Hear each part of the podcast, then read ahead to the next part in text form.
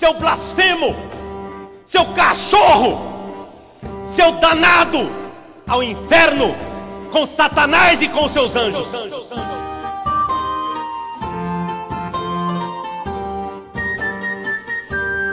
E aí, jovem católico, a gente está voltando agora com os nossos podcasts, né? Uma surpresa, vocês muito pediam lá no direct do Instagram, algumas pessoas me perguntavam no WhatsApp, no Twitter, enfim, até no Facebook, falecido Facebook, já foram lá perguntar. Mas a diferença é que agora eu não estou mais sozinho, eu tenho três amigos para participar conosco e abrilhantar ainda mais esse podcast, trazendo as suas vivências, seus conhecimentos para que a gente possa debater e você possa crescer na fé, né? Crescer conhecendo aquilo que você crê, porque já dizia Santo Agostinho, só se ama aquilo que se conhece. Então eu vou apresentar por ordem alfabética as pessoas que estão participando aqui conosco. Então começando pela carioca Ana Flávia de Maria. E aí, Ana? E aí? É um prazer, gente, poder estar aqui com vocês e conversar um pouquinho, né, sobre tudo que acontece nesse mundo católico. E aí conta pra nós, Ana, que idade tu tem, de onde é que tu, onde é que tu mora, quanto tempo que tu tá na igreja, participa de algum grupo, enfim. Eu tenho 18 anos, participo na paróquia Nossa Senhora das Graças, no Porto Velho, e sou daqui de São Gonçalo mesmo. Show! E também agora, para brilhantar também o nosso, digamos assim, nosso elenco né, de futebol 5, mas que tá com um desfalque. Também chamo aqui o nosso amigo Luca Almeida. E aí, Luca? E aí, pessoal, tudo bem? Salve para todo mundo, prazer estar aqui. Uh, dá um oi pra Ana aí. Ah, a nossa última convidada não, ainda não vou dar, eu cumprimento ela sem o nome, né, pra não estragar o mistério. E a ti também, ela é um prazer enorme estar tá fazendo parte disso. É isso aí. E aí, Luca, conta pra nós onde, onde é que tu mora, é, os grupos que tu já participou, participa, é, quanto tempo que tu tem de caminhada aí.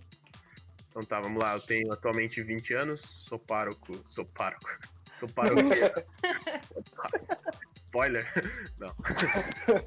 sou paroquiano na, na igreja São Sente Paulo, em Cachoeirinha, no Rio Grande do Sul, Arquidiocese de Porto Alegre. Uh, participei do CLJ dos meus 13 aos meus 18 anos e, e atualmente eu não faço parte de nenhum movimento assim da igreja, sou só um católico que ama a igreja e será salvo pela obediência. Amém. Amém. E para e pra finalizar, ela que vem das terras de Joelma. Grande amiga Raíza Pantoja. É Pantoja ou Pantoja? Pantoja. Ai.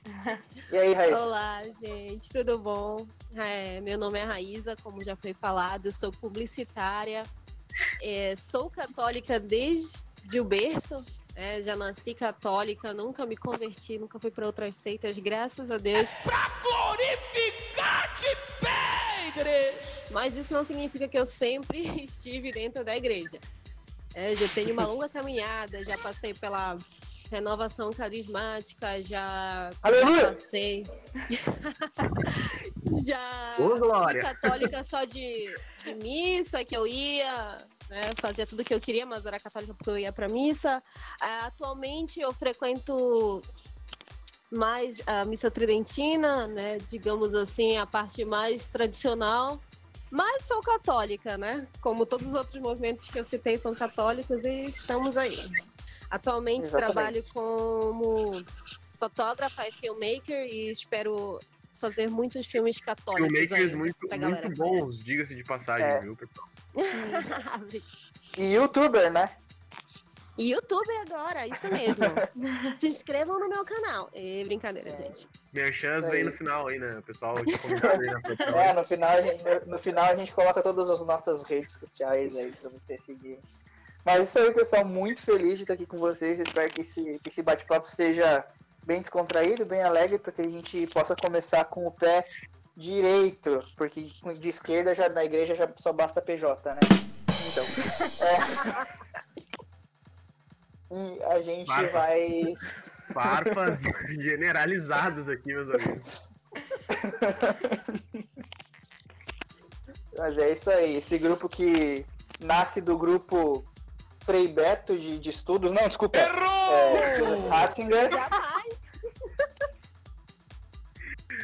Ah, muito bom. É isso. E a gente vai falar, nesse tom de brincadeira, a gente vai falar de algo bem sério, mas que a gente vai trazer essas peculiaridades. Envolve essa galera aí, né? Diga-se de passagem, envolve esse, essa rapaziada aí, Frei Beto, envolve esse- envolve essa gurizada aí. É, esse pessoal iluminado, abençoado, né? Aqueles que. É, aqueles que Satanás se orgulha. Ah, morre, é, diabo! Mas Ateísmo vamos lá. prático na prática. Exatamente, né? Como praticar o ateísmo cristão com Frei Beto, né? Uma coisa Gente, meu vai Deus. abordar. Jesus. Já não vai bom. ser monetizado esse vídeo. Mas é, a primeira coisa que eu quero perguntar para vocês é, na realidade de vocês aí, como que tá a questão da catequese, como que vocês veem os grupos de jovens, né? Porque é, eu sei que eu não, é, o nosso público da página ele é bem segmentado, então são jovens, na maioria, que estão começando a sua caminhada, né? Pelo que o pessoal fala, pelas dúvidas que me perguntam nos, nos, nas, nos blocos de pergunta, enfim, são dúvidas bem é, simples, né? Coisa que às vezes tu botar no Google tu consegue achar bem mais rápido, mas ainda assim há um perigo de procurar no Google porque tem, tem muita fonte como essas que a gente citou, né? Hum. Então, eu queria perguntar É, para vocês como é O óbvio Como precisa é ser que- dito, né? Exato. E eu queria perguntar para vocês como é que é aí na, na realidade de vocês, como é que vocês veem a juventude, como é que é, se existe é, uma força muito grande da, da teologia da libertação ou ou o outro extremo, né, que a gente está vendo aí surgindo, infelizmente, que é o sedevacantismo, e os raditrades, enfim. Se na diocese de vocês aí o pessoal tá sendo católico ou tá só usando o nome como IBGE? É, é assim, as coisas. É engraçado. Cada lugar que você vai tem um pouco. Alguma coisa errada, né? Mas assim, de juventude, eu vou colocar a paróquia que eu frequentava antes. A gente vê hoje uma juventude que é muito influenciada pelo que a gente tem aí, Netflix, é, essas coisas assim, modernistas e tal. E que. Mas essa galera quer ser católica. Então o que, que eles tentam fazer? Eles tentam ser católicos, mas de uma forma que se aproximem é, do que eles gostam. Então eles não querem, eles não querem mudar para ser católicos. Eles querem que o catolicismo mude para que seja da forma que eles querem. Uhum. E eu acho que é aí que entra, né, a importância do catecismo. Mas acho que a gente vai falar sobre isso mais lá para frente. Mas o que eu percebo é isso: uma juventude hoje muito influenciada por, por esses shows que a gente tem aí por essa mentalidade feminista, esquerdista mesmo, até uma questão mais, mais pagã, mas que quer se dizer católica e que quer mesclar tudo isso para ficar no seu conforto e não precisar mudar É. por causa da sua religião. É a geração Felipe Neto dos católicos, né? Exato. Bom, acho que a, a Flávia fala primeiro, eu falo por último. Vai, vai Ana, falei. É, então, na minha arquidiocese é a mesma coisa que a Raíssa falou. É, tem um misto de tudo, né? É, desde gente que segue a igreja direitinho, até pessoa que se revolta contra coisas mesmo que a igreja diz que, que a gente deve seguir. Então, eu vejo que, que assim, é um problema que existe, não só, acredito que não só na minha arquidiocese, mas em várias outras, dessa questão que a Raíssa falou, né? Da gente querer viver aquilo que a gente quer. A gente não quer renunciar às nossas vontades para seguir a igreja. A gente quer moldar o catolicismo à nossa vontade. Então, eu acho que esse é o principal problema. Acredito que de, da maioria das arquidioceses. aqui. É, sou eu, acho, agora, né? Mas então, ah, eu vou falar segundo a- o que eu vejo assim, na Arquidiocese de Porto Alegre, né? Ah, e adivinhem, é a mesma coisa. Né? Então, assim, eu já consigo, assim, eu não sei. Eu não sei vocês, assim, mas acho que o Alan, por ser gaúcho, vai concordar comigo que Porto Alegre, assim, em si, é, é o berço do marxismo cultural no Brasil, assim, né? É- é, a cidade, por exemplo, é uma das cidades mais ateias do mundo, né? A cidade mais ateia do Brasil é Porto Alegre. Então, o que se criou aqui na Arquidiocese de Porto Alegre, e isso afeta diretamente os jovens, é um, é um sentimento ou até às vezes uma ideologia de indiferentismo religioso, né? O Padre Lucas Afra fala muito bem disso, né?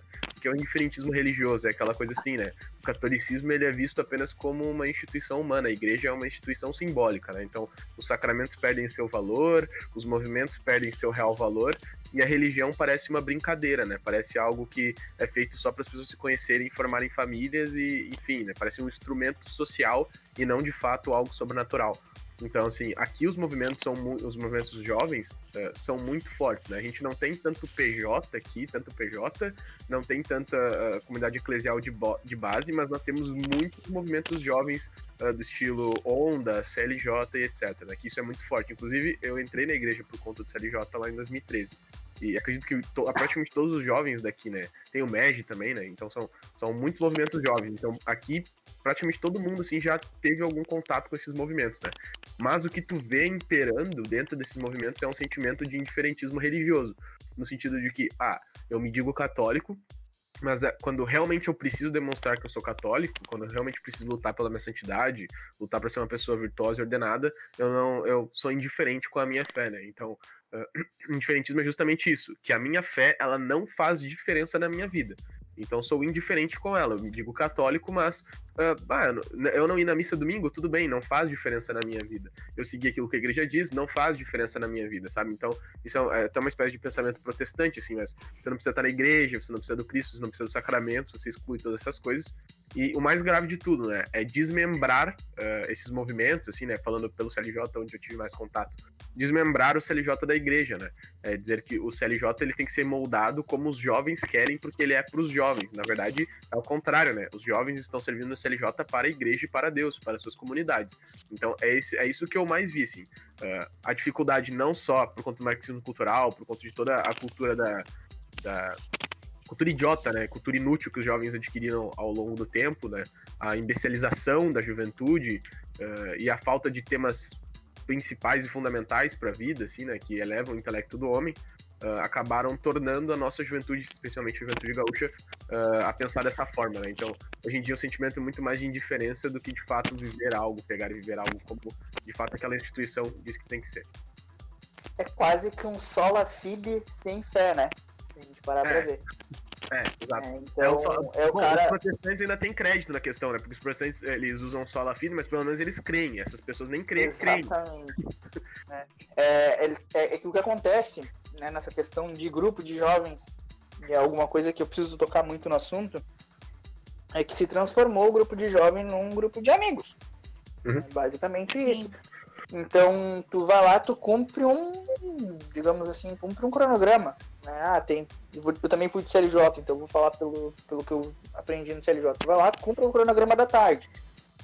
Tem que ler, tem que fazer o santo do dia. Tu vai lá, pega o santo do dia do Wikipedia, né? Tu não faz nem a, não dá nem a questão de pesquisar, tipo, num site, num blog católico. Não, tu vai lá e pega do Wikipedia.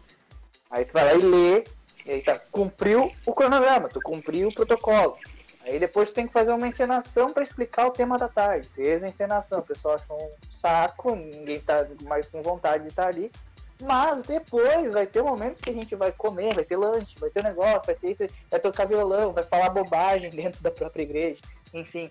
E vai poder combinar a saída da noite. E aí no, no, no Facebook vai lá e coloca católico. Católico pisciano.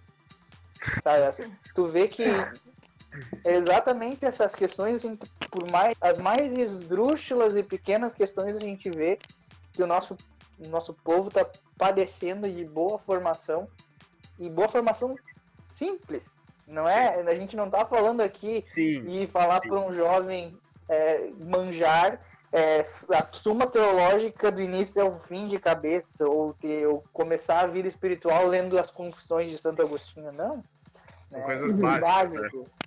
Sim, é, isso é uma coisa que eu vejo bastante, sim. Até eu queria falar, é um ponto que eu queria tocar.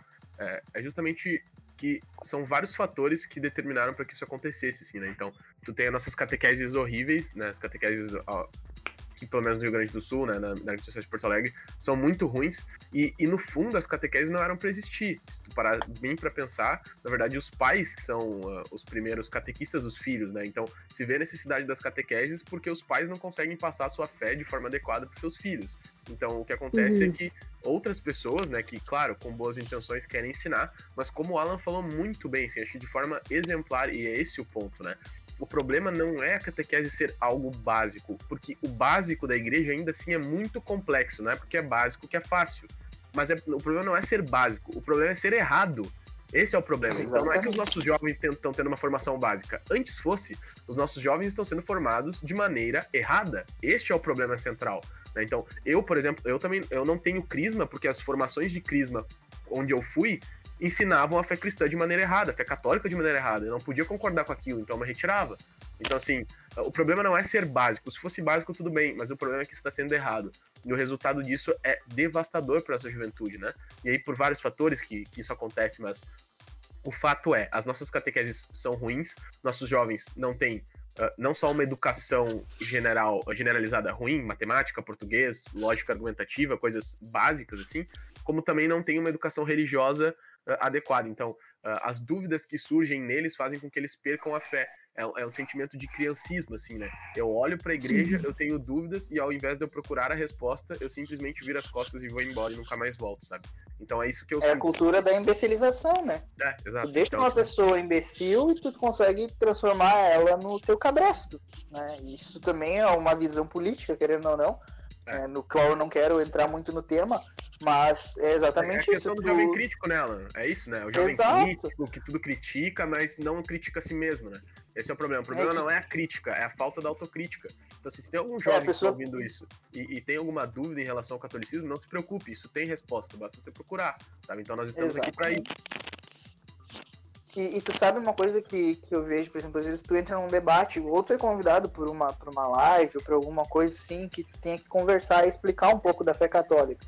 Para católicos, né? Que, enfim, que às vezes tem as melhores das intenções, né? A gente não está aqui fazendo julgo das intenções das pessoas, né? Mas da, de uma questão prática. E daí tu vai lá e tu fala de coisas básicas, como tal parágrafo do catecismo diz isso, mas e aí, pessoal, e o catecismo? Aí a pessoa meio que fica assim, tu vê que a pessoa. É, daí tu fala assim, tu lembra do YouCat? Porque o Cat foi amplamente difundido nos, nos grupos de jogos. Ah, sim, o livro amarelinho. Bom, então o YouCat é uma versão reduzida do catecismo, blá blá blá blá blá. blá. E tu tem que ficar explicando algo que, que tipo, qualquer católico deveria saber. Né? Eu não estou dizendo é. que, que, enfim, que precise saber todos os parágrafos do catecismo de cor. Não, tô falando que precisa conhecer. Né? Não, e às vezes e é, muitos jovens também sequer sabem o que é o catecismo em si. É, sequer sabem que a igreja possui doutrinas e regras. Eu, eu, isso é uma coisa que eu me deparo muito assim no Twitter. Tipo assim, a pessoa fala, ah, eu sou católico, mas eu gosto disso, mas eu aprovo isso. Mas você não, mas não existe isso de você aprovar algo, tipo, que você é católico aprovar isso. Porque a gente tem regras, tá lá, você. Então eu percebo que as pessoas nem sabem não sabem a essência, né? O que, que é o catecismo, que existe uma coisa que explica é, como é que as regras e tal do, do, catecismo, que existe um código canônico, as pessoas não sabem disso.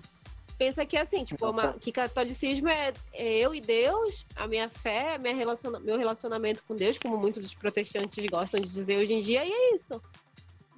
Uh, isso, isso é um problema, assim, que, que eu vejo aí em duas esferas, né? Tu falaste muito bem. A primeira, são dois tipos de pessoa.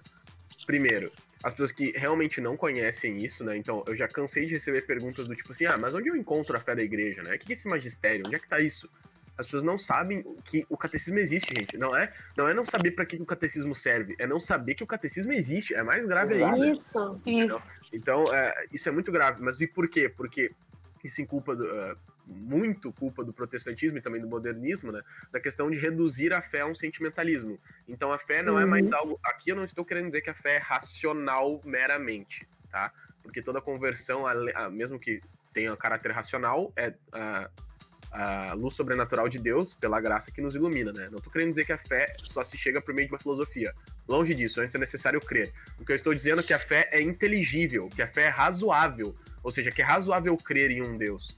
Né? Então, as pessoas elas não têm noção de que a fé ela não é ilógica, mas de, de muitas formas lógica né? e razoável. Então, se tem aquele sentimento, eh, se tem aquela, aquela coisa do sentimentalismo, né? E o sentimentalismo, eu excluo a razão e a minha fé ela fica fica relativa, ou seja, ela tem uma relação direta somente com aquilo que eu sinto. E nós sabemos uhum. que aquilo que a gente sente é relativo, ou seja, hoje eu tô triste, amanhã eu tô feliz. Então, se a nossa fé tem uma relação com aquilo que é o, aquilo que nós sentimos, ou seja, se aquilo que nós sentimos muda, se quando aquilo que nós sentimos muda, nossa fé muda também, porque as coisas estão relativas, quando eu estiver triste, a minha fé não vai mais existir. Ela só existe no meu momento de euforia. Né? Isto não é fé católica. Isto nunca foi fé católica. A fé Perfeito. católica não está baseada num sentimento de felicidade, né? Nós não somos católicos só porque nos sentimos bem. Nós somos católicos porque a fé católica está centralizada em uma pessoa real e que existiu, que é o Cristo. E o Cristo existiu, não importa se o Luca tá triste hoje. Não importa se o Luca tá feliz amanhã. Importa a verdade, que o, Cristo, que o Cristo existiu. Então, a fé católica não é uma fé sentimentalista. Ela é uma fé razoável, fundada não sobre uma ideia, não sobre um sentimento, mas sobre uma pessoa, Jesus Cristo. E o segundo caso são as pessoas que, aí voltando lá no início, o segundo caso são as pessoas que sabem que esses documentos existem e ainda assim não consideram esses documentos. Ou seja, eu sei que a igreja tem um, um código de regras, eu sei que a igreja tem uma doutrina, mas eu não tô nem aí pra ela. É aquele mesmo sentimento de indiferentismo religioso. No sentido de que só porque algo é dogmático, e aí esse é o problema. Só porque algo dogmático, ela aprendeu com o professor de história dela na escola que se algo dogmático é algo inquestionável. É algo que é porque Deus quis e não tem discussão nenhuma. Isso é uma, a maior mentira histórica contada hoje nas escolas do Brasil. É a maior de todas, acho assim, ó. É, isso com, com história da igreja, assim, Inquisição e tudo mais, são as maiores mentiras, né? Do tipo assim, Uhum. ah, ah, por que, que Deus é unitrino, né? Tudo das básicas, que são complexas, mas são básicas, a pessoa fala, ah, porque a, a igreja diz que é assim porque Deus quis e não tem. Se tu é católico, tu não pode questionar. Né? Da onde isso, né? Nós tivemos quatro concílios, pelo menos, para discutir essas questões, né?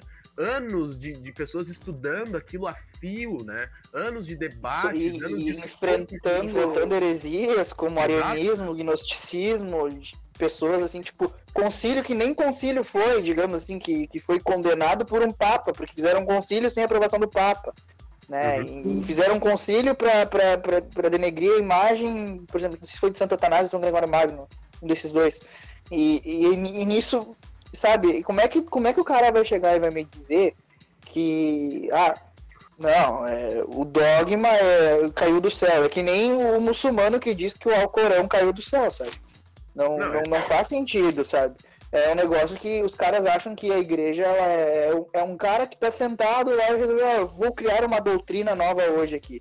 E aí existe aquela, aquela máxima que isso tu vê tanto em protestante, quanto em ateu, quanto em católico que tá mal formado. Ah, eu não creio na doutrina, eu creio em Jesus Cristo. Mas, cara, Os dois são a tu- mesma coisa. são a mesma coisa. tipo, é, aquele momento, é, a pessoa não consegue entender a unidade que existe entre Cristo cabeça e Cristo corpo místico. É, é, o- a igreja é o corpo místico de Cristo. Então, os bispos, eles são inspirados pelos, pelo Espírito Santo de Cristo. Né? Então, é um negócio que, que os caras não, não conseguem entender. E tu pega, aí tu vai lá e tu, tu pergunta pro cara, tu, pra um professor de história mesmo, que fala bobagem. Tu já leu, por exemplo, a Filhas Ratio, é, Ratio do, do, do João Paulo II? Ah, não sei nem o que, que é isso. Doutrina humana. E aí o cara começa a titubear porque o cara não sabe o que te falar. Né? E, e eu digo assim pra vocês, como um professor comum, assim, sem esses que. Tem professores que são bons que vão conseguir te, te bom, conversar contigo. Mas existem um que vai. Tu, tu, tu num cursinho pré-vestibular, tu mostra que tu conhece a igreja, por exemplo, o cara titubeia, o cara, ah, não vou falar, o, não vou ficar aqui doutrinando o cara, porque tem o cara ali que sabe alguma coisa e vai poder me refutar. Sim. É essa importância que a gente precisa dar ao estudo da fé, né? Porque São João Paulo II vai dizer, a fé e a razão constituem como que duas asas pelas quais o espírito humano se, humano, se, se eleva para a contemplação da verdade. Isso é o que tá na- no prólogo, da, no prefácio, aliás, da Fides et Ratio, mas eh, ele cita, mas na verdade é de Santo Agostinho isso, né? Mas ele fala isso no texto, né? Eh, são as duas asas, a asa, do intelecto né? e a asa da fé, que, que são isso que, que faz com que o homem voe, né? Para contemplar a verdade. Mas assim, para algum jovem que esteja aqui assistindo e que não saiba o, o fundamento da doutrina, eh, acho que as meninas podem falar um pouco melhor disso depois, mas basicamente assim, a doutrina ela é um conjunto de sustentáculos que são fundamentais para a fé católica. O que eu quero dizer isso? Pessoal, toda vez que vocês fazem um argumento ou que vocês falam alguma coisa, vocês estão partindo de coisas que vocês admitem como verdade. Assim, né?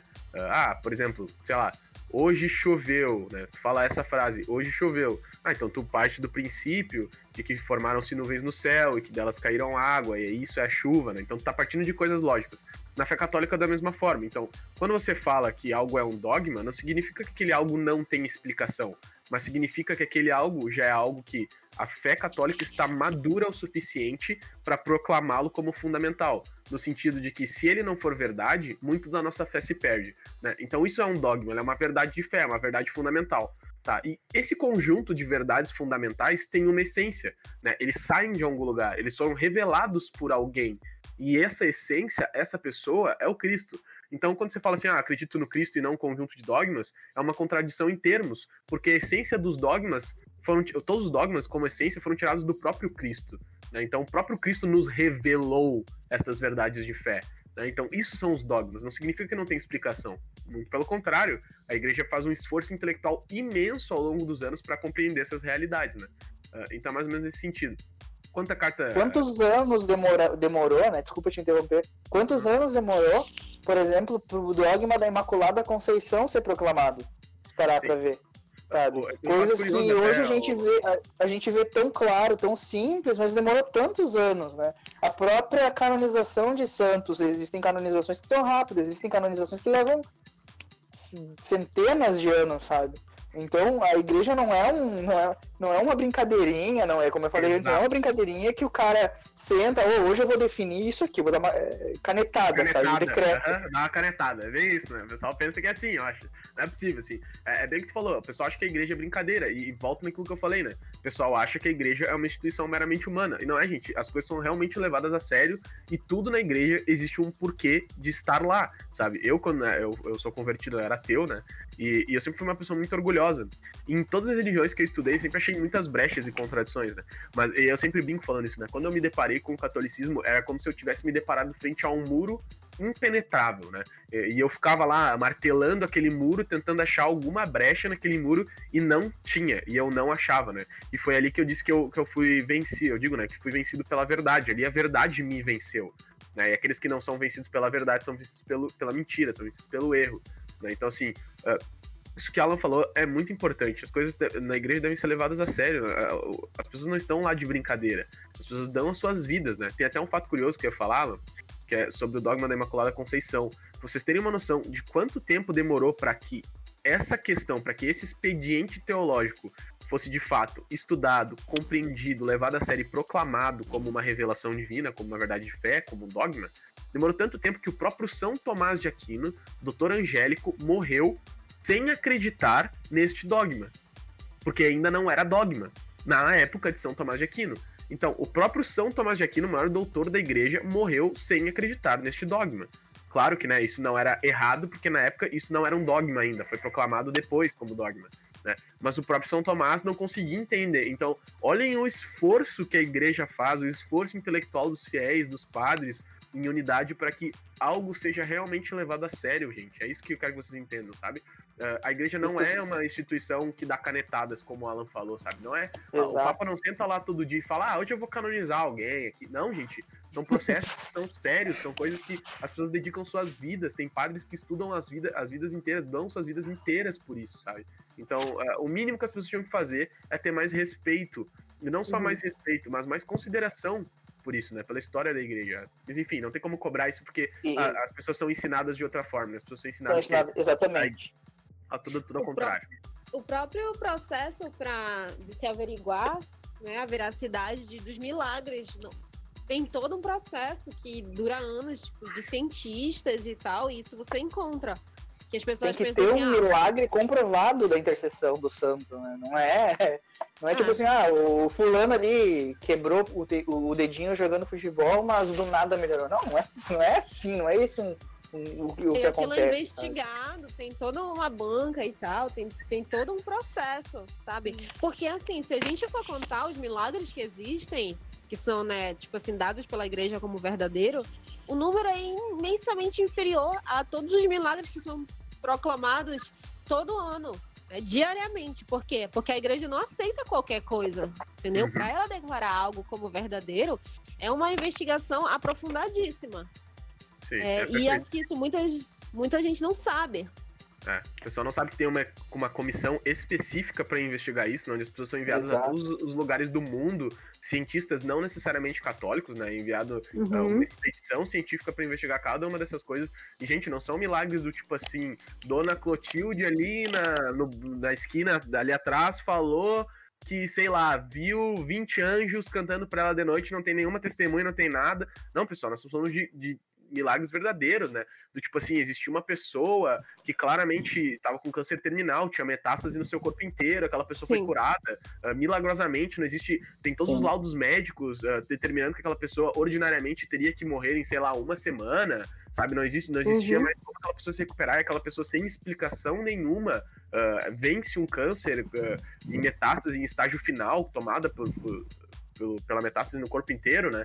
É, metástase, pra quem não sabe, é quando o câncer tá na corrente sanguínea já, então ele se espalha por todas as células do corpo, né? É, e vai matando a pessoa, não tem? A pessoa já tá em estágio Uhum. terminal, né? E, inclusive, a minha avó faleceu disso hoje, né? Ela tava com metástase e acabou falecendo hoje por causa disso. Então, é, casos como esse de pessoas que, se- que são curadas, entendeu? Então, isso é um milagre de verdade. né? Não, são, não é uma brincadeira. Então, existe todo um estudo realmente sério a respeito disso. Então, toda a história da igreja, toda, toda, todos os porquês da igreja fazer o que ela faz, a metodologia com que a igreja é desenvolvida, a estrutura da igreja, tudo isso não é uma brincadeira, não é uma criação meramente humana, né? Você para para analisar a igreja e quando você entende os porquês das coisas, você vê que tudo que você aprendeu, na verdade, era algo totalmente incompleto, né? Era algo totalmente vazio. Exato. eu, eu vejo assim, algo que é muito pertinente nesses grupos de jovens é o medo de perder os jovens. Falar a verdade, né?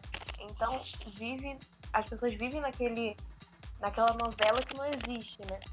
Então, é, a gente vê muitos líderes com medo de falar a verdade e aí acabam influenciando os jovens a viverem de uma forma errada, né? Então, eu acho que é algo que eu não só vejo na minha em várias outras, né? Então, eu já recebi várias DMs, enfim, mensagens de jovens que sabem o que é certo, mas vivem de maneira errada do treinador e do líder, né? Então, eu acho que falta um pouco de supervisão líderes que estão à frente desses grupos, né? É, essa supervisão, se tem uma formação básica, consegue, de fato, é, levar esse grupo de jovens para frente. Então, é um problema também que eu vejo.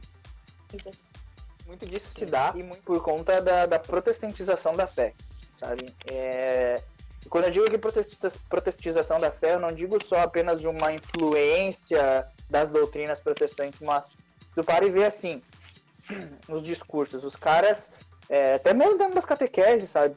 Eles jogam Bíblia, Bíblia, Bíblia. Eles querem ensinar o jovem a entender a Igreja Católica lendo o Antigo Testamento. Sendo que, cara, eu- na minha concepção, a pessoa só pode ler a Bíblia depois que ela conhece a doutrina da igreja, minha opinião. Mas, continuando. Pessoa, tu vê que essa protestantização, protestantização da fé, ela existe porque fala assim, ah, é, eu creio só na Bíblia. É, não- é porque a doutrina é algo humano. Mas aí tu vai ver, se tu para analisando isso biblicamente, então Jesus era um farsante. Porque Jesus prometeu, Eis que o meu espírito estará convosco até o final dos dias.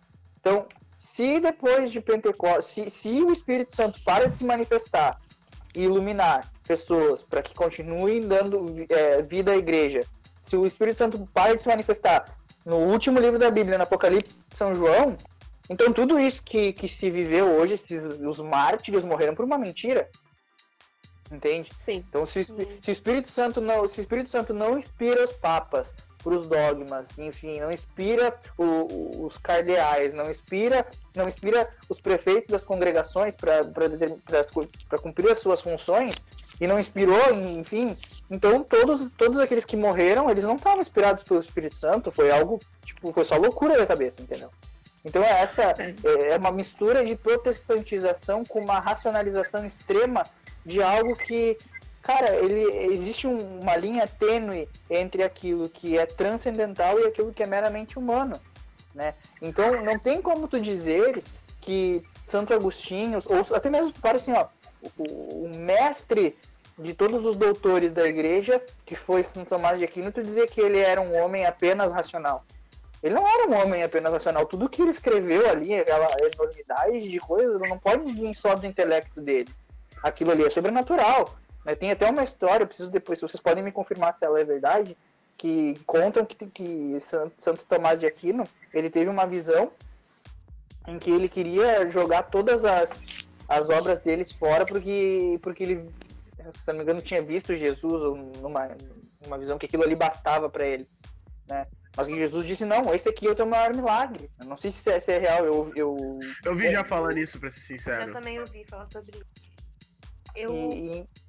eu sempre, assim, com tudo que falou, eu acho que a falta também de falar sobre temas polêmicos, polêmicos que eu digo é temas da atualidade, também pode acarretar nessa falta dessa catequese. Né? Que a gente vê muitos jovens com medo de falar sobre temas como o feminista, o divórcio, o casamento, por conta do que é dito hoje, né? Conta do que o mundo propaga hoje. Então, na verdade, esses jovens é, vivem uma realidade que não, não existe, né? Então, eles querem sempre é, trazer o conforto, que é, ah, levar, vamos levar o Deus, vamos mostrar o amor de Maria, mas esquecem de trazer a doutrina da Igreja Católica, né? Mostrar por que, que o aborto é errado, por que, que o movimento feminista é errado. Então, uhum. Eu acredito que também seja algo é, pertinente nesses grupos de jovens, né? É a falta de sistemas de atualidade. É, eu vejo assim, em vários. Uh, tem várias considerações para fazer sobre isso, assim. Eu acho que sim, é verdade, né? Mas eu acho que é um pouco complicado uh, também trabalhar os temas uh, de doutrina social da igreja, como, como o cristão deve. E eu sempre dou esse exemplo assim, né? O que é a doutrina social da igreja? Para quem tá ouvindo e não sabe o que é isso, né? A doutrina social da igreja são esses temas mais atuais que envolvem mais questões sociais, como aborto, deixa eu pensar.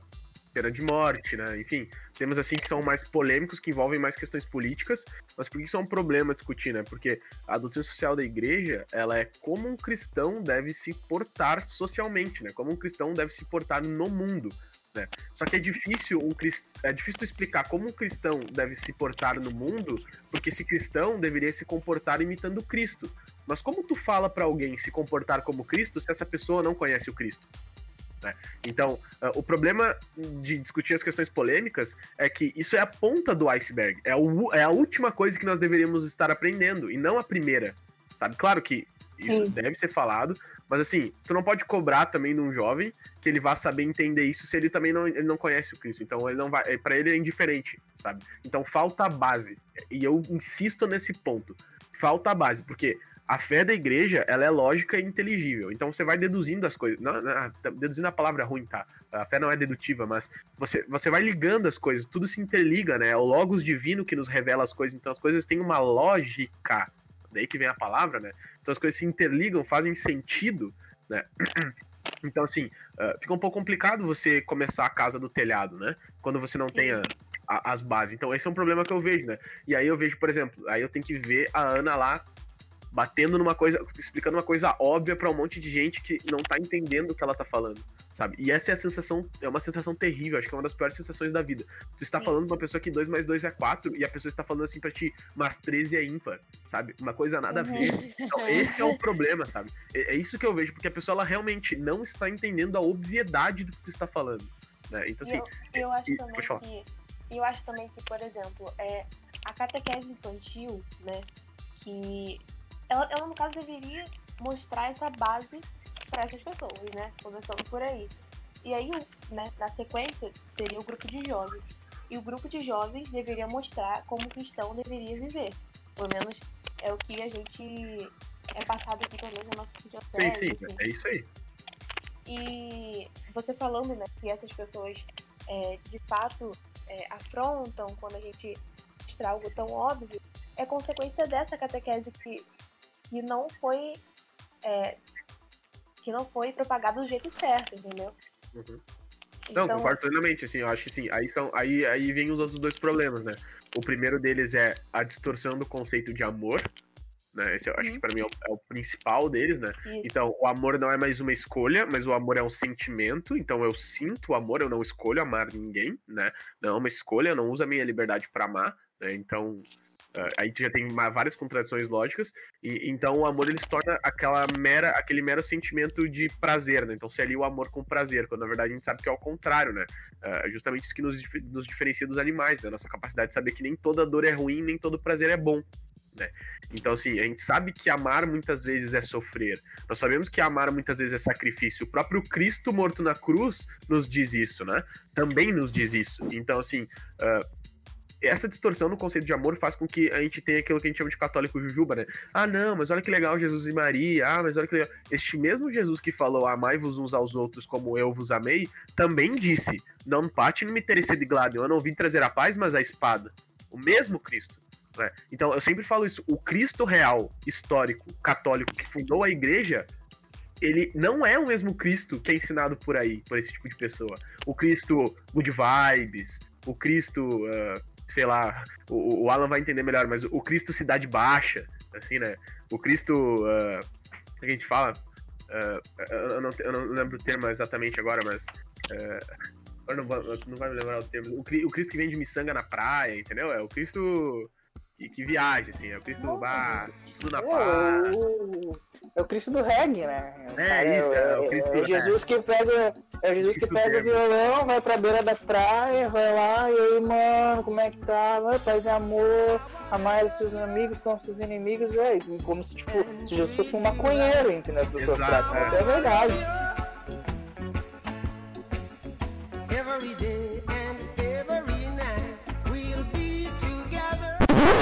Sabe? Essa é verdade. E, então se, se perde a, a, a questão sacra, sacramental, digo, sacramental não, a questão transcendental que existe em Jesus. É dogmática a questão, é, é dogmática. Exato. Porque, aí que tá o problema da base, entendeu? Como é que tu explica isso pra uma pessoa? Porque a pessoa ela não entende. Ah, mas. E sempre vem aquele mesmo mas Cristo é pura misericórdia.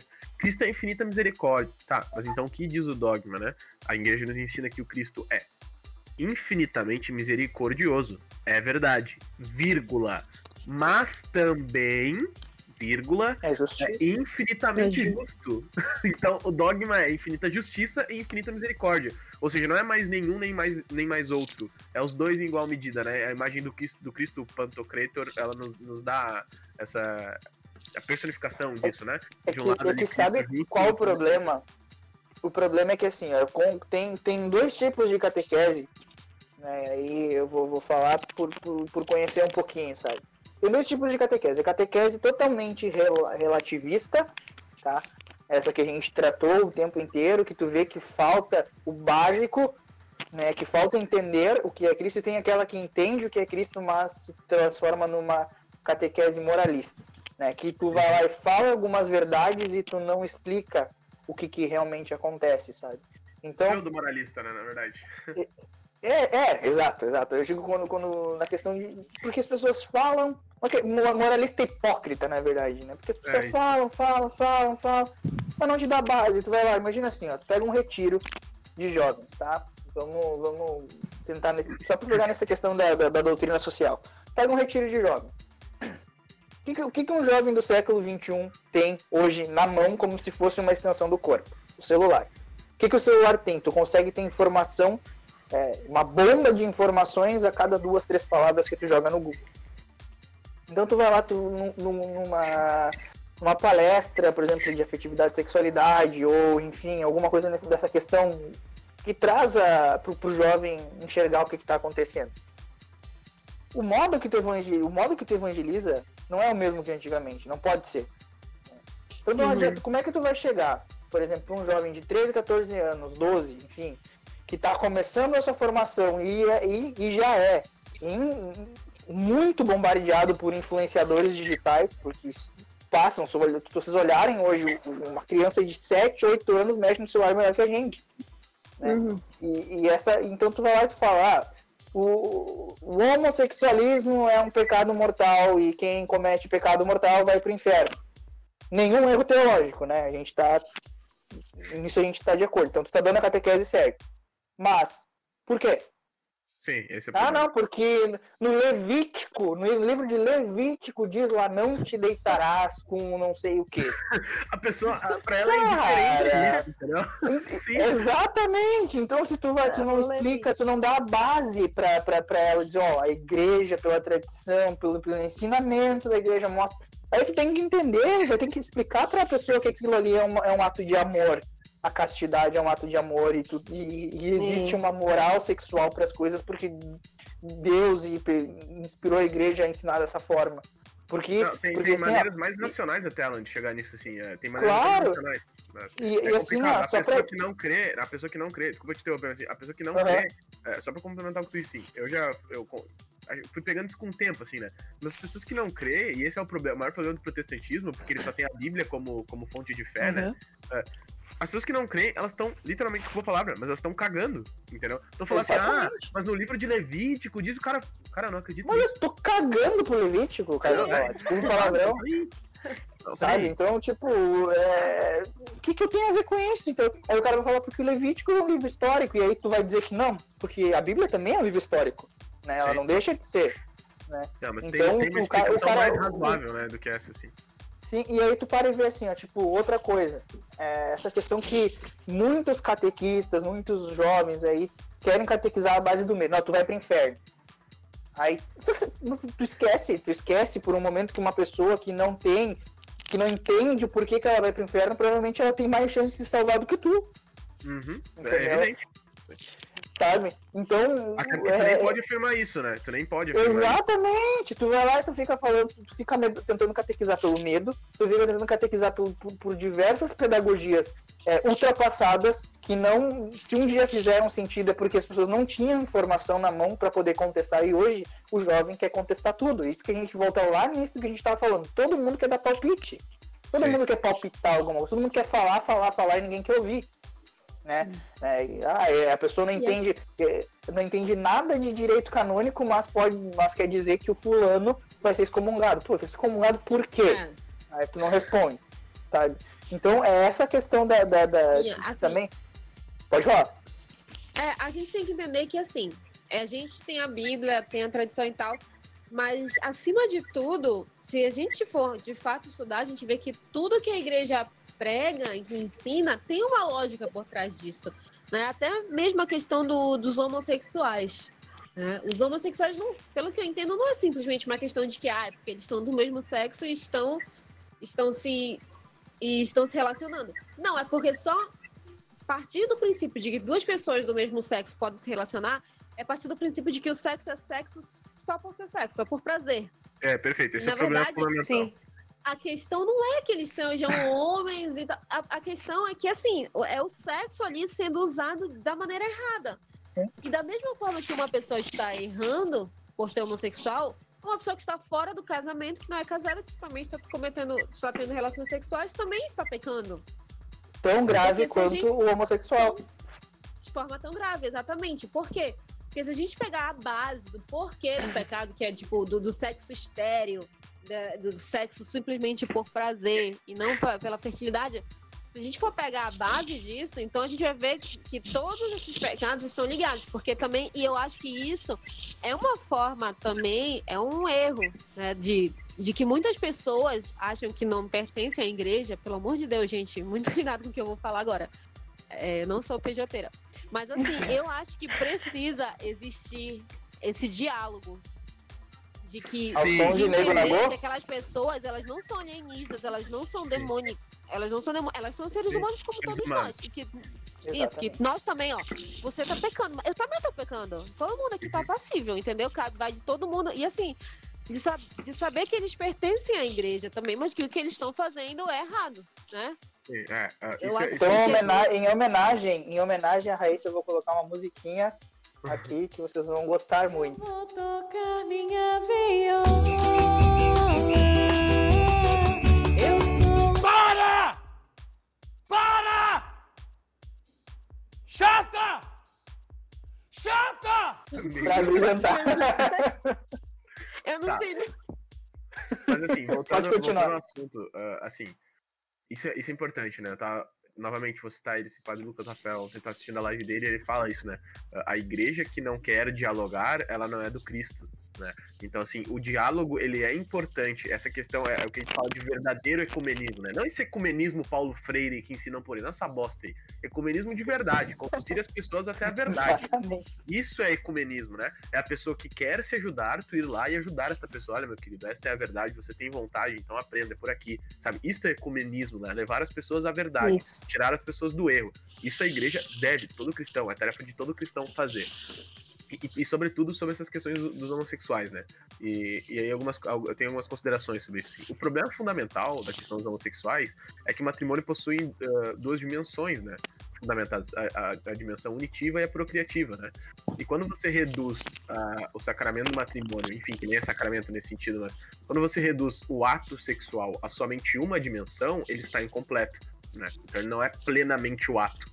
É isso que eu quero, é- é, talvez isso que a igreja quer ensinar, né? Então, ela é unitiva e procriativa. Quando você fecha este ato a apenas uma dimensão, a dimensão unitiva, você exclui a dimensão procriativa, este ato não, ele, ele passa a não ser mais natural. Ele é um ato ah, não natural, né? Não, não é natural. Assim como se tu, se tu tem uma relação somente pela questão procriativa, tu se assemelha aos animais. Sim, Então, exatamente. é. e- e- Não pode excluir existe, uma porque a gente, é, por isso que eu gosto muito de trabalhar com esses dois, é, esses dois extremos, né? A gente tem o extremo da PJ né, e dos, das- dos- da teologia da libertação, que quer é, analisar tudo sobre a, a- a visão política de questão marxista, né, transformando Jesus num revolucionário. Então, ela, por exemplo, ela vai lá e acha que nós somos errados porque nós queremos, nós somos hipócritas porque fulano de tal peca é, contra a castidade e ele não pode falar. Não, mas a igre- a igreja, não, não- o pecado da- daquele cara não, não, não muda o fato do, do ensinamento Sim. da igreja. A graça Da é mesma- límpida, ela passa por nós e não se Exatamente. mancha no nosso pecado, né? Essa é a questão. Então, não é porque alguém não faz, isso é uma falácia lógica, inclusive, é um erro de, de lógica Sim. ginasial. Não é porque o Luca errou na prova que 2 mais 2 é, é 4, botou 3, que 2 mais 2 deixou de ser 4. 2 mais 2 Exatamente. Então, mesmo que eu, eu, eu peque em alguma coisa, eu ainda posso falar a verdade sobre aquilo, né? Então não importa Sim. se o Lula é burro e disser que 2 mais 2 é 3. Se amanhã Sim. ele falar que 2 mais 2 é 4, eu vou concordar com ele. Porque ele tá é certo. Isso. Não, e aí tá a questão do, do que eu tava falando dos extremos. dei um né? Exemplo, esses- tá? Com a questão do Lula, só. Foi só a primeira coisa que veio na cabeça. Mas Lula livre. É, mas o que eu estava querendo dizer, tipo, a gente tem esse, esse exemplo da extrema, de- desse extremo da, da, da PJ, mas também a O gente também tem um- e tal. é, tem um outro extremo também dentro da, da igreja, que é essa questão puritana, de que, tipo, ah, tu só pode ter relação sexual com a tua esposa e tu não pode sentir prazer na relação sexual. Se tiver sentindo... Isso é puritanismo. é, isso é puritanismo, entendeu? E aí, é tipo, católica. pessoa... E- Então, é, a- a- são questões básicas e que, tipo, é, é só entender e, e- e buscar dizia entender uma coisa né? tão... Aristóteles, ele falava muito essa questão do virtus em medium est, tá? É, que eu não tô dizendo que o dogma tem um justo meio, eu tô falando que é, os- as pessoas caem nos extremos, né? Por exemplo, assim, por um lado tem essa cultura do relativismo, tem essa cultura é, do prazer acima de tudo, que a gente chama de hedonismo, né? Busca só pelo prazer, o prazer, o prazer, é, parece um animal, né? Eu, eu quero Uhum. prazer e fujo da dor, quero prazer e fujo da dor, é só isso, né? E por outro lado tem a questão do puritanismo, que, que também é protestantismo, né? Isso não é, reli- isso não é fé católica, né? Aquela coisa assim, tu não pode tomar uma cerveja que é pecado, tu não pode fumar um cigarro que é pecado, tu não pode fazer sexo com a tua esposa eh, e sentir prazer, tem que ser somente por um fim procriativo, né? Excluindo, e aí, aí, ao contrário dos homossexuais, tu não tá fechando somente a dimensão ah, procriativa. Agora, por outro lado, tu está fechando a dimensão unitiva, né? Então, também está Exato. errado. Então, tu- tu- é sempre assim, né? As pessoas sempre caem nos extremos. Eu não sei qual é o problema que as pessoas têm e, e entender que as coisas são mais simples. Não precisam ficar eh, levando as coisas ao pé, assim. Ah, É complicado dizer isso, né? Porque quando a gente fala de dogma, assim, é ao pé da letra, mas eh, as pessoas elas, elas precisam entender que, que estes extremos eles não são frutíferos. Essa é a questão, né? Então, se por um lado reduzir a uma só coisa está errado, por outro lado, reduzir a só outra, a- a- somente a outra coisa também está a horas. Porque a igreja ensina que são as duas coisas, então não é só uma. Não importa se é uma ou Sim. outra, é as duas, gente, pelo amor de Deus. Sabe? Então, Exatamente. é, é coisa ginasial, assim. Enfim, continue daí. Mas é bem isso aí. E, e- e é muito perigoso ter esses dois tipos de extremo, de extremos dentro das catequeses, sabe? Eu não digo assim só da catequese paroquial, mas é, apostolados que também são exagerados. Aí tu vê, tipo, tu olha a página da PJ, é um negócio que chega a dar uma ânsia de vômito de ver os caras querendo fazer leitura feminista da Bíblia. Então, é, a gente tá é, num emaranhado, assim, do multiculturalismo, cu- multiculturalismo é, no Brasil, que é, é evidente, a gente tem diversas culturas, diversas... é, enfim, fomos colonizados de uma forma um pouco estranha, mas enfim. é, a gente tem a gente tem muita cultura e aí existe a deturpação e documentos da igreja tentando fazer esse negócio de enculturação. Por exemplo, tu vê PJ falando axé, velho, pelo amor de Deus, respeita a tua fé, cara. Pelo, ou diz que tu não tem. Sabe? Eu fico, eu fico extremamente irritado com essas coisas, sabe? É, então tem, tipo, tu vai lá e o cara faz uma live é, dizendo salve Pachamama numa coisa que diz pastoral da juventude, tracinho CNBB. Pô, tu- o cara que é leigo, o cara vai achar que aquilo ali é, é igreja. Que a igreja agora também e tem culto aquela- panteísta. Aquela. Isso! Aqui foi totalmente, totalmente pagã aquela live, gente. Eu fiquei horrorizada com aquilo. Porque a- a- as plantas e a terra da. Gente, que isso? Tanto É. que. É tanto assim que as próprias pessoas começaram a falar Pachamama e axé. E não sei. Gente, eu não acredito aí que isso aqui é depois- católico. E aí depois vem o outro lado, né? E aí esse é um lado, que é o que quer aparelhar a igreja pra, pra, pra questão política mais à esquerda, e isso, esse tipo de coisa faz o outro lado, que é o pessoal que quer aparelhar a igreja pra direita, e lá dizer, ó lá, viu? Papa Francisco comunista, Comunista. viu? Olha lá, ó, a É, igreja, lá, eu sabia que eram tudo safado. É um bando de pedófilo, entendeu? Então, tipo assim, o que as pessoas precisam entender é que, é que eu sei que o, o termo é pejorativo, né? Hoje se entende eh, conservadorismo como uma ideologia política. E, meu Deus do céu, se você acha que conservadorismo é ideologia política, vá estudar urgentemente. Todo Exato. católico que se diz católico deve ser, por excelência, conservador. E. Conservadorismo não é direita, não é direita, nem esquerda. Conservadorismo é a negação de toda e qualquer ideologia. Por quê? Porque, novamente, lá vamos voltar na questão fundamental. E por isso que eu insisto que o problema é a base. De novo, vamos lá. O cristianismo não é uma ideia, ele não está fundamentado sobre uma ideia, ele está fundamentado sobre uma pessoa que existiu, Jesus, tá? Então, ao contrário do- das ideologias, porque ideologia é a lógica de uma ideia, né? O cristianismo não é uma ideia, ele é uma pessoa, o Cristo, horas. Então, não é direita, não é esquerda, é católico, é conservador, ou seja, conservar aquilo que Cristo ensinou e negar o que há de ruim nas ideologias. né? Há coisas Exato. boas nas ideologias? Sim, existem coisas boas, tanto na esquerda quanto na direita, mas essas coisas não foram inventadas por essas ideologias. Essas coisas já existiam. Quer ver um exemplo? A esquerda que se preocupa tanto com os pobres, né? A igreja já se preocupava com os pobres e se preocupa ainda mais, né? É, e, e mais que a esquerda hoje, ainda hoje, né? Então a igreja ainda é a maior instituição de caridade do mundo. Então, antes de- da esquerda, muito antes de Marx nascer, a igreja já fazia caridade, né? A direita, Uhum. a justiça, né? A, a verdade, o estudo clássico, a igreja já ensinava isso para as pessoas muito antes de surgir lá Adam Smith com a riqueza das nações. É isso que eu quero que vocês entendam. Então, as coisas boas É. que tem nas ideologias não são delas, né? É. Se for parar pra olhar, são da igreja. ver- e Aí a gente se depara né, com aquele Twitter que tava rolando da mulher lá falando que a África não precisa de igrejas católicas. Gente, isso é uma- de uma ignorância sem tamanho. Né? É, é desinformação. Mas, assim, é, assim, esse. Ou desonestidade Não sei se intelectual, né? Desonestidade, é. Também pode ser isso.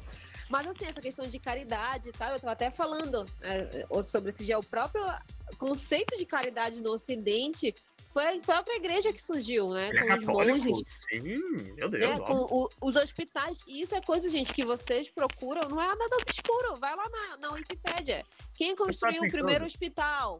Quem, sabe? É, você vai, As primeiras vai universidades são o quê? é ca- católica, é, sabe, o catolicismo tá por trás de tudo isso. E, mas as pessoas, assim, né, se negam. O catolicismo, para essas pessoas, é, se resume a uma falsa ideia da Inquisição que a gente aprendeu lá no ensino médio de forma totalmente errada. E é isso, a Igreja Católica. É isso que eu acho engraçado. Exato. É, é, não, assim, é, as pessoas. É, aí, cara, aí vai um pouco assim. Tá, eu sei que existe dificuldade, porque culturalmente os ambientes que a gente vive ah, hoje em dia são propensos para que a gente odeie a igreja, para que a gente aprenda as coisas erradas. Sim, tudo isso é verdade. Mas eu vou te dizer, que geraçãozinha bem vagabunda, né, cara? Que geração bem molenga. Que se, esse é sem vergonha. Equilibrando as contas. Sem vergonha. É Meu Deus, cara, vai procurar as informações, sabe? Parem de, de ficar. E aí vai um puxão de orelha, assim. Parem de acreditar em tudo que as pessoas falam pra vocês. Não acredita no que o Luca fala aqui. Tudo que o Luca falou aqui, de- considera mentira e vai procurar, sabe? Ah, o Luca falou que, sei lá, ah, um documento tal diz tal coisa. Não acredita em mim, cara. Vai lá e procura tu no documento, sabe? Porque a de- a verdade se defende sozinha. Então, assim, eu acho que existe um pouco de passividade nos jovens católicos, né? E a gente volta naquela questão dos movimentos eh, de jovens aqui que tem que. CNJ, onda, e, enfim, né? MED. eh, não querendo falar mal, gente, tá? Mas é um defeito da juventude em geral, sabe? As pessoas não procuram, não têm compromisso com a verdade. Sabe? É um indiferentismo, não me importa o que é verdade. É aquilo que eu acho legalzinho, é aquilo que meus amigos vão curtir que eu fale, entendeu? Pra que eu não seja excluído do, do meu grupinho de amigos. Gente, pelo amor de Deus, eu abri mão de muitas coisas na minha vida por ser católico. E vocês também, tenho certeza. A Ana, a Raíza Sim. e o Alan. Nós abrimos muita coisa. Mão de muita coisa na nossa vida para ser católico, sabe? Então, se você ama verdadeiramente a Cristo, e aí vai o lema do, do padre Paulo Ricardo, né? Cristo nihil preponere. Então, a nada dar mais valor que, a- a- ao Cristo, sabe? Então, se coloque neste lugar também, né? De buscar santidade, de ter compromisso com a verdade, de não importa se vocês perderem amigos, tenho certeza que a recompensa de vocês será muito maior, né? Uhum. defenderem aquilo que é certo. Sim. Não importa se todos os outros acreditem ao o contrário. A verdade não muda, né? Se todo mundo acreditar que 2 mais 2 é 3, 2 mais 2 é 4, não é 3. E não importa se as pessoas vão deixar de falar contigo por causa disso. Não importa se você vai ficar triste por causa disso. Não importa, sabe?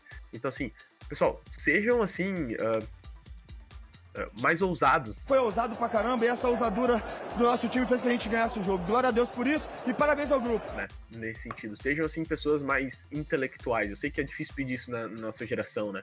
A nossa geração é, é afundada no sentimentalismo, é afundada na Uhum. noção de que amor é algo ruim, é afundada em várias coisas ruins, sabe? Mas eu tenho uma coisa pra falar pra vocês, é assim, tenham compromisso, então, com a verdade, sabe? Porque se vocês não tiverem compromisso com a verdade, é aquele velho exemplo. Vocês vão sair por aí chutando parede dizendo que é bola. E vão quebrar o pé. Uhum. Tá. É, É isso isso. aí. Eu acho que por hoje é isso aí, pessoal. Acho que sim. que a gente teve uma isso. conversa muito produtiva e faço o convite para quem estiver ouvindo esse podcast para que entre em contato conosco pelo Twitter, né, pelo Instagram, para nos dar dicas ou a sua sugestão do próximo episódio. A gente ainda vai conversar para ver se a gente vai fazer é, uma vez a cada 15 dias ou uma vez por semana, né? Eu gostaria de uma vez por semana porque eu sou aí de- depende dos guris aí. Mas é isso aí, pessoal. Eu quero que agora agradecer vocês pela, por terem aceitado o convite, tá? Eu aprendi muito né, nessa conversa com vocês. E agora convido vocês a deixar as suas redes sociais aí pra gente é, poder, para as pessoas poderem procurar vocês e que a gente possa aí divulgar o podcast que, é, que vai estar no Spotify, Deezer, Google Podcasts, Anchor e no YouTube. Todos não jovem católico, obviamente. É, Então, tá. pessoal, podem concluir aí, por favor. seria. Eu só queria deixar um recado final, assim, acho que eu falei bastante, mas.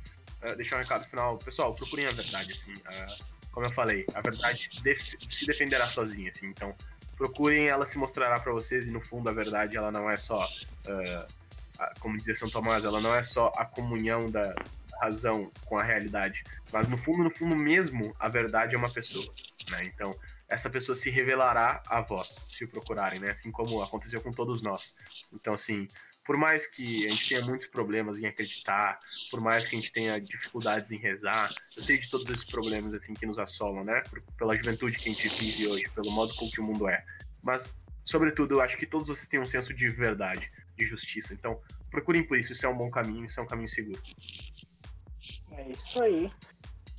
Raíza ou Ana, quem quiser Então, dar sua palavrinha. é, eu queria dar um conselho para esses jovens de, de fato, é, buscarem a verdade, como o Luca falou, e não levantarem bandeira para as coisas que não conhecem, né? É, buscarem conhecer sobre temas polêmicos como aborto, movimento feminista e tudo mais para vocês conseguirem ter uma base também né, de argumentos e saberem das bandeiras que muitos jovens estão levantando hoje e que é um problema na nossa, na nossa é, igreja, nossa comunidade de jovens. É, eu queria falar o que os meninos já falaram mesmo, que eu sempre falo, estudem apologética, é muito importante que vocês saibam o básico, que vocês saibam defender a fé. Porque uma das coisas que eu li no, no livro do Scott Hahn, inclusive, foi um dos primeiros livros de apologética que, li, que eu li, em que ele fala que ele era um pastor protestante e tal, e que a, a missão da vida dele era, era converter católicos ao protestantismo. E ele dizia que era a coisa mais fácil do mundo. Ele chegava uhum. lá e eles iam como carneirinhos, porque ele dizia que ele sabia mais do, sobre o catolicismo do que os próprios católicos, que era a coisa mais fácil. Ele jogava ali um ou dois versos da Bíblia e os caras se convertiam. Isso é muito Esse sério, gente. É Só queria fazer uma ponderação. Isso que ela tá falando é sensacional. E assim, sabe, gente, assim como assim, eu, dei, eu dei o exemplo do Scott Hahn, do protestantismo, mas isso acontece com, com tudo, sabe? O cara vai te levar para o ateísmo, o cara vai te levar para o feminismo. Então, vocês têm que ter, sabe? A gente está vivendo num, no no século em que a gente vai para a sala de aula e o professor tá falando mal da igreja, tá tentando ali matar a tua fé, tu tem que saber te defender. Sim. Saber, porque se tu não te defender, vão te levar mesmo para outro lado, sabe? É, era só isso que eu queria colocar. Então, com essas palavras sábias do pessoal, eu agradeço mais uma vez né, a participação de vocês, agradeço quem está ouvindo. Peço que compartilhem para que esse podcast chegue a outras pessoas, porque o que a gente falou aqui hoje serve para muita coisa. Né? Hoje a gente não teve uma estrutura é, de podcast pronta porque é um piloto, então daqui a gente vai poder conversar como que a gente vai poder estruturar os próximos, uma sequência lógica de, de, de assuntos, enfim. A nossa ideia é proporcionar para vocês conteúdo de qualidade católico. Né? A gente não quer ser mais católico que ninguém, a gente quer que vocês sejam católicos. E vocês sendo católicos, vocês vão estar nos ajudando a ser bons católicos. Então essa Nós é a nossa. É nosso... nessa caminhada. Todo mundo Exatamente. Esse é o nosso intuito. É, a gente quer é, que pessoas se convertam para a verdade. A gente falou tanto em verdade, falou tanto em Cristo, como o Luca falou diversas vezes. A nossa religião ela é fundada em Jesus Cristo, não é uma ideologia, não é uma ideia, é uma pessoa, uma pessoa que, era o, que é o Verbo encarnado que desceu do céu, de, morreu, se sacrificou por nós e ressuscitou para nos dar a vida. Então a gente precisa valorizar isso e, e ter como missão levar a verdade. Né? Se a gente se encontrou com a verdade um dia, foi porque um dia alguém nos mostrou a verdade. Então que a gente possa também e corresponder nela, esse amor, corresponder Exatamente. Isso, esse amor tão Exatamente. grande por nós, assim. E não sermos indiferentes com isso, pessoal, sabe? Quando alguém nos ama, a pessoa ainda pode nos amar, ainda que a gente uh, seja indiferente com isso. Mas, poxa, sabe? É, aquele que nos criou nos ama. Então, como olhar para isso e, e, ser indiferente, né? Como não dar atenção a isso? Então, sejamos nós, assim, pessoas que nos voltamos a Deus e, e, e, damos a nossa vida a Ele como Ele deu a nós, sabe? Isso é mais bonito de tudo. Com certeza, então que a gente possa ter essa coragem, né? É, os guris podem dizer aí o Instagram de vocês e o Twitter também, o pessoal segui-los e que a gente continue aí nessa caminhada. Tá, eu vou dizer o meu aqui. O meu Instagram é Luca Almeida, tá? Luca Almeida. O user é arroba Luca, L-U-C-C-A, tá? É Luca sem S com um C a mais. Uh, Q-U-I underline. E o meu Twitter é arroba um Luca Ki, Q-U-I, no final. É isso. Show! O meu Twitter é arroba Flávia de Maria underline. E o meu Instagram é Ana Flávia de Maria underline. Ai. É, o meu Instagram e o Twitter é o mesmo user, que é Classic Raiza, é clássico em inglês, Classic R-A-I-Z-A. E o meu canal no YouTube é Raiza Schutz. Isso aí. Então, pessoal, agradeço vocês. Vamos terminando por aqui. É, a princípio, a gente vai conversar para gravar o próximo num tema que nós vamos definir. Então, vocês podem comentando né, nas publicações que a gente for fazer desse podcast, dizendo qual o tema que vocês gostariam que a gente abordasse. Qual o tema catequético, teológico, dogmático, é, zoeira, enfim, o que vocês pedirem pra gente, aí a gente vai analisar o que a gente pode fazer e tentar entregar um conteúdo para vocês. Obrigado, Luca. Obrigado, Ana. Obrigado, Raíza. Esperamos que a gente se encontre muito mais vezes por aqui. Um grande abraço e falou!